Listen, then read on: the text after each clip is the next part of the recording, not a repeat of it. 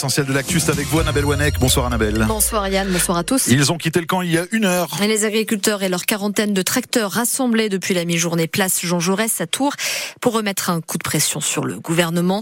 Dès 10h30, ils avaient mené une opération escargot sur la rocade. Depuis 13h, ils échangeaient en centre-ville avec tous ceux qu'ils voulaient. Échange parfois tendu. On l'entendra dans le prochain journal de 18h. Un nouveau coup de pression donc à la veille du salon de l'agriculture qui lui aussi s'annonce très tendu. Une dernière fois, la FNSEA enfonce le clou. Elle ne viendra pas au débat organisé par Emmanuel Macron demain. Un point c'est tout. Les rétropédalages qui s'enchaînent n'y feront rien alors que l'Elysée assure maintenant qu'aucune invitation n'avait été lancée à l'organisation environnementale des soulèvements de la terre. Et pourtant, le gouvernement fait encore un geste envers les éleveurs. Dans son plan loup, il augmente les indemnisations pour les dommages causés aux élevages par le loup, plus 33% pour les ovins, plus 25% pour les caprins. Il assouplit aussi les règles de tir de défense, un très mauvais signal pour France Nature Environnement. Désormais, quand un loup attaquera un troupeau, deux voire trois tireurs seront autorisés contre un seul aujourd'hui.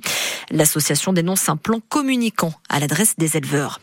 La France sait maintenant qui était derrière les étoiles de David, qui avaient été taguées sur des murs à la suite de l'attaque du 7 octobre en Israël et de la réplique de l'État hébreu.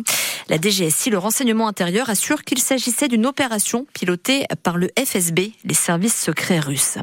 Toujours 7000 foyers privés d'électricité en centre Val-de-Loire, 1200 rien qu'en Indre-et-Loire après le passage de la tempête Louis.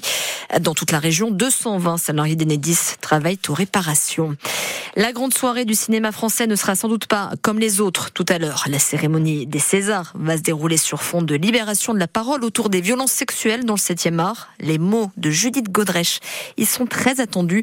L'actrice qui a porté plainte contre les réalisateurs Benoît Jacot et Jacques Doyon.